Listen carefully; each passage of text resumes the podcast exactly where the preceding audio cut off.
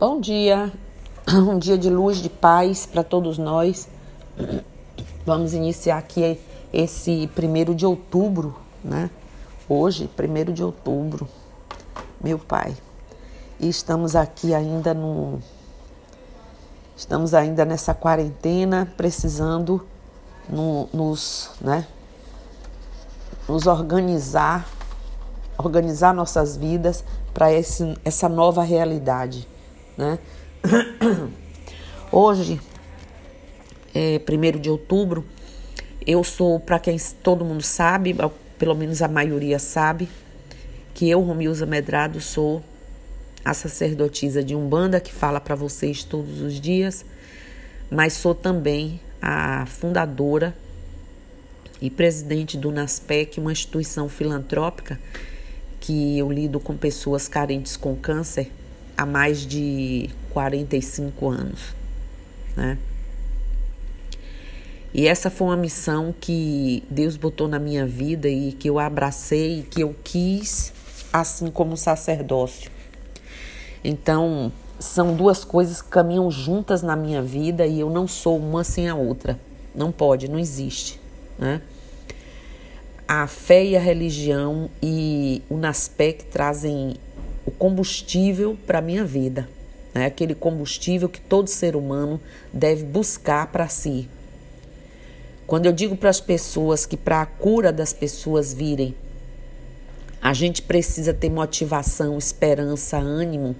A gente precisa trazer para as vidas da gente, antes mesmo que as coisas aconteçam, essas possibilidades que no momento a gente lança a mão. E assim foi na minha vida foi família, né? Sempre foi, será. O NASPEC, que se tornou uma extensão da minha família, da minha vida, e a, o sacerdócio. Então, em alguns momentos muito difíceis de minha vida, eu precisei lançar mãos. E aí eu não vou falar desses outros. Eu quero falar hoje, eu quero me deter, me deter hoje em dois momentos de vida para mim que foram muito importantes e que tem tudo a ver com esse dia de hoje, 1 de outubro. Para mim faz todo sentido, para nós aqui do NASPEC, porque nós fazemos campanhas de Outubro Rosa, trouxemos o movimento Outubro Rosa para o estado da Bahia em 97, 1997, 2007, perdão. Trouxemos esse movimento, fomos a, a primeira é, organização a iluminar de rosa um monumento público que foi o Farol da Barra. E assim passamos anos desenvolvendo atividades para chamar a atenção do poder público, da população, da iniciativa privada, do terceiro setor, para que as pessoas se conscientizassem e fizessem é, esse movimento, assim como tantos outros que fazemos durante o ano, mas outubro Outubro Rosa é o mês em que dedicamos a falar sobre câncer de mama. Bom, eu não tive um câncer de mama, eu tive dois. Né? Um câncer, primeiro câncer de mama na esquerda, mama esquerda, e o segundo na direita. Então eu tive câncer de mama bilateral. E é por isso que eu quero falar para vocês hoje que as mulheres que tiveram câncer de mama podem ser acometidas por uma série de problemas de saúde, mas sua maior preocupação é enfrentar o câncer novamente. Se o câncer volta após o tratamento, é chamado de recidiva. Mas algumas dessas mulheres podem desenvolver, como eu, um novo câncer, que é denominado segundo câncer primário, que foi o que eu tive na mama direita. O segundo tipo de câncer mais comum em pacientes que tiveram câncer de mama é o novo câncer de mama. Um novo câncer que pode ocorrer na mama oposta, como foi o meu caso, bem como na mesma, né? Na mesma mama para mulheres que fizeram a cirurgia conservadora da mama. Bem, eu Posso dizer para vocês que em 1993 é, eu não tinha, sinceramente, nenhuma expectativa, eu não tinha nenhum pensamento de câncer na minha vida. Eu fui realmente tomada de surpresa, assim como minha família, assim como todos. E como todo mundo, aquele primeiro choque, aquele primeiro momento, né? E aí veio a certeza de que era um câncer de mama numa mama esquerda. Interessante que naquela época eu tinha um compromisso de trabalho em que se estendiam aí três meses, uma campanha que eu administrava e eu consegui fazer os exames, só Deus sabe como. Um dia eu conto para vocês essa essa odisseia. E porque eu não tinha dinheiro, não tinha convênio, mas consegui e guardei esses exames na mala do carro e parti três meses para o interior para fazer um trabalho com o qual eu tinha me comprometido.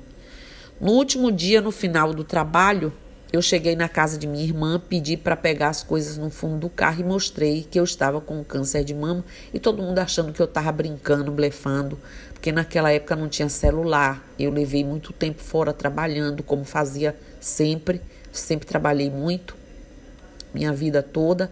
Que coisa boa. Mas quando ela viu que era verdade, e aí falou para a família e foi aquela né, comoção e tal e aí a gente precisa cuidar, né?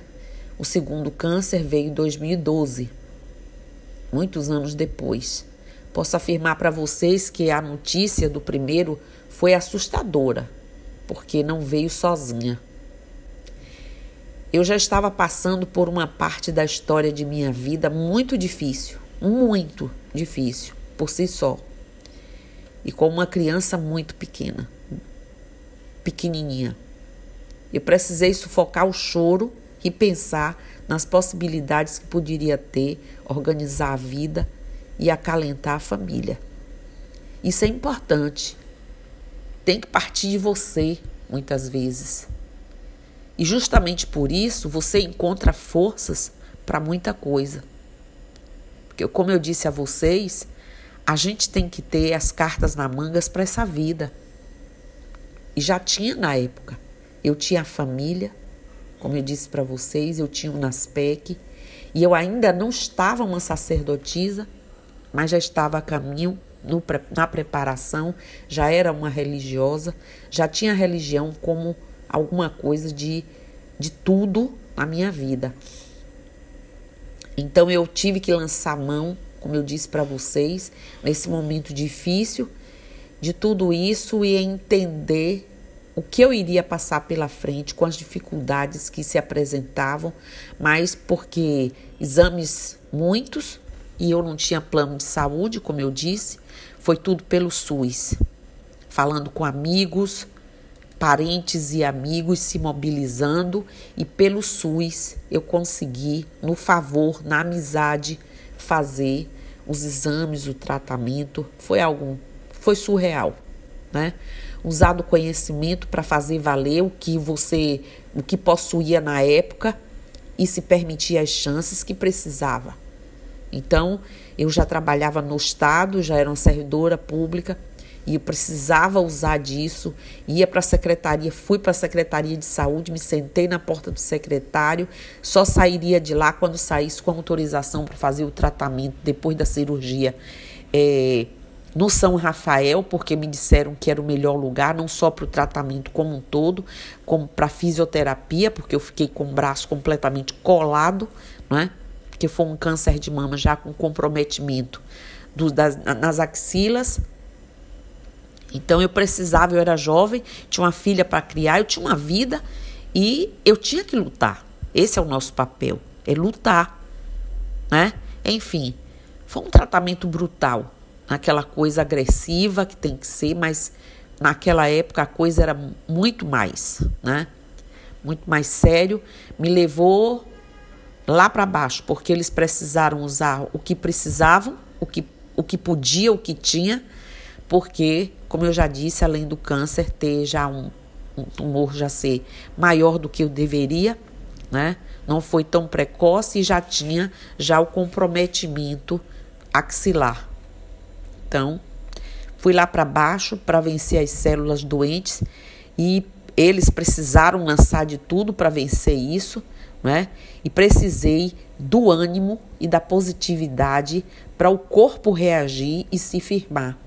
E foi aí que família, fé, nas PEC, juntos, né? Eu lancei mão do que eu tinha, porque eu já tinha isso, e foi o que realmente sustentou. Usei a fé e o amor da família como armas poderosas. O segundo já me flagrou em outras condições. Tinha plan serve, a filha já adulta, família cuidando junto comigo do NASPEC e a tranquilidade do serviço espiritual em dia. Isso porque quando eu é, é, passei pela primeira experiência e vi que não morri, passei por tudo aquilo, e eu aqui não vou ficar relatando detalhes, né? É, me joguei de corpo e alma em tudo que eu acreditava, família, nas PEC, compromissos é, é, espirituais, de toda maneira que vocês imaginarem.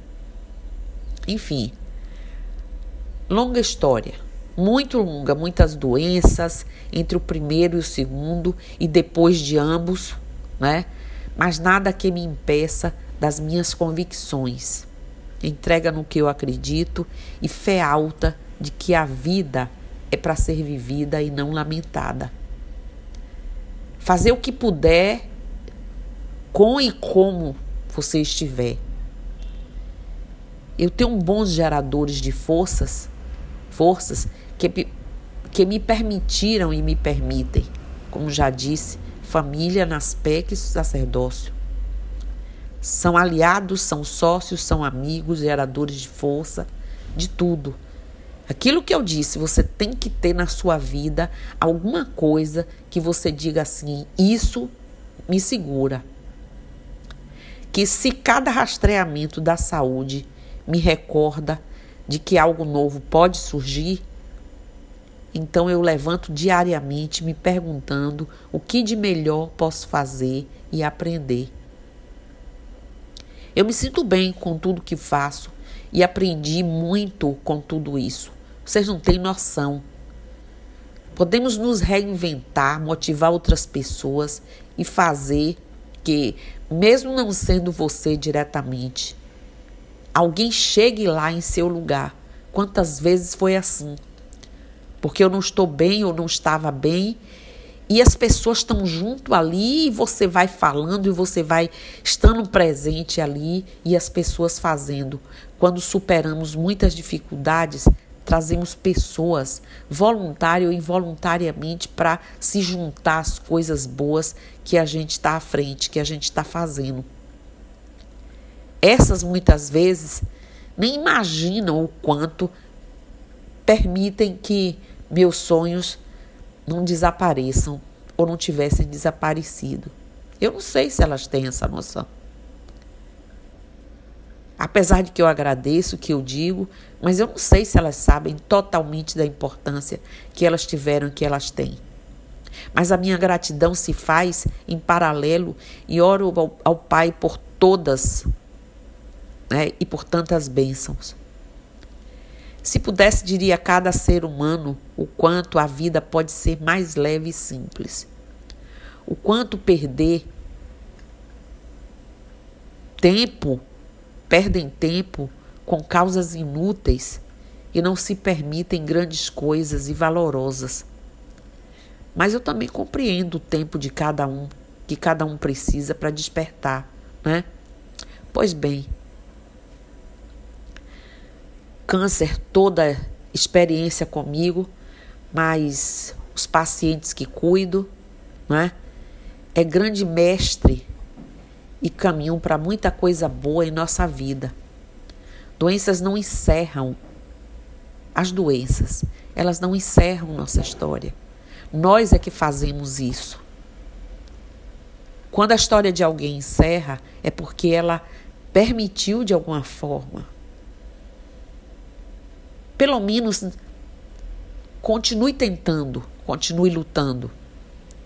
Se aquele realmente for o seu momento, que seja, mas que seja você o primeiro a não desistir.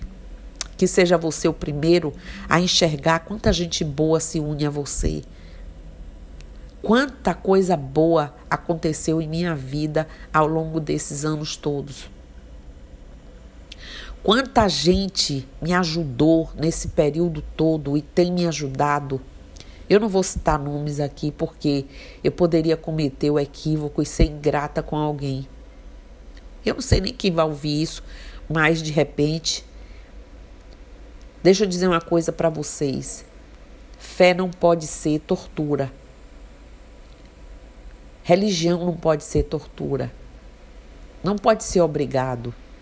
Tem que ser algo que entre em sua vida, em sua mente, em seu corpo, como um, bálsamo, como um, um sol quente, quando você está com frio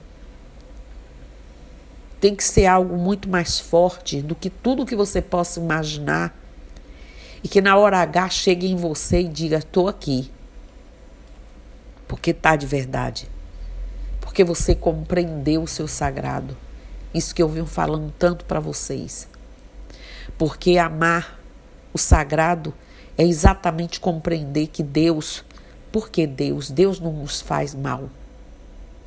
Ele é tão bom e generoso que Ele nos permite fazer o resgate da nossa própria história, construir a nossa própria história, nos dá autonomia para sermos independentes, para sermos fortes ou para sermos fracos. Para aprendermos, mesmo quando estamos nos sentindo fortes, que a vida traz pancadas, traz dores, mas que elas são muito menores do que aqueles que estão perdidos sem um câncer. Pois bem, câncer de mama pode matar sim. Câncer de mama pode tirar a vida de uma pessoa jovem, de uma pessoa madura, adulta, idosa. Mas também, se você cuidar de você, de seu corpo, seu templo material é seu corpo. Se você fizer a sua autoavaliação todos os dias de como você está, e não é só da mama, é do seu corpo todo, ver uma mancha, sentir uma dor diferente, sentir uma dor, sentir um mal-estar, tem que buscar ajuda, tem que procurar. Porque de repente o que você pensa que não é nada é algo que está ali crescendo dentro de você. E diagnóstico precoce não é conversa de campanha, de motivação, de incentivo. É porque é real. Se nós falamos e lutamos para que as pessoas tenham essa chance de, se, de ouvir, ninguém quer ouvir falar sobre câncer. Mas ninguém quer morrer de câncer. Então, se não quer morrer de câncer, tem que ouvir falar de câncer e tem que fazer a sua avaliação. Tem que cuidar de seu corpo de seu templo sagrado, de sua mente, porque às vezes o corpo está doente, mas a mente não. E aí você busca esses recursos que você possa ter, família, o NASPEC que você tiver, o sacerdócio que você tiver. Né? Então é isso que eu queria deixar aqui hoje registrado nesse primeiro de outubro, mês em que eu né, lidero junto com a equipe aqui no NASPEC a campanha do movimento Outubro Rosa, um movimento de conscientização. E eu espero que você que esteja me ouvindo, que tenha família, homens também têm câncer de mama, precisam se apalpar, precisam verificar a mama, a axila, fazer o autocuidado, mas sem esquecer que é fazendo avaliação clínica, médica, que você vai realmente prorrogar sua vida, prolongar sua vida com qualidade. E era isso que eu vim falar aqui hoje. Eu interrompi um estudo, mas de qualquer forma, eu sou uma só. Eu sou Romilza. Eu sou Romilza, sacerdotisa, que fundou o NASPEC, dirige. Eu sou essa cidadã, essa pessoa. Eu sou essa mulher que teve câncer de mama bilateral, que faz campanha de conscientização de cânceres diversos e que em outubro trabalha com Outubro Rosa, certo? Motumbá, Colofé, Saravá, Xé, Mucuyu no Zambi, que Olorum abençoe com essa chuva que está caindo agora, todos vocês, todos nós, e que nós possamos continuar construindo alicerces, né, os alicerces de nossas vidas. Que nós possamos ser aqueles que constroem de verdade e não ficam esperando que as coisas aconteçam, porque essa é a nossa obrigação: correr atrás e lutar. Axé, estou aqui.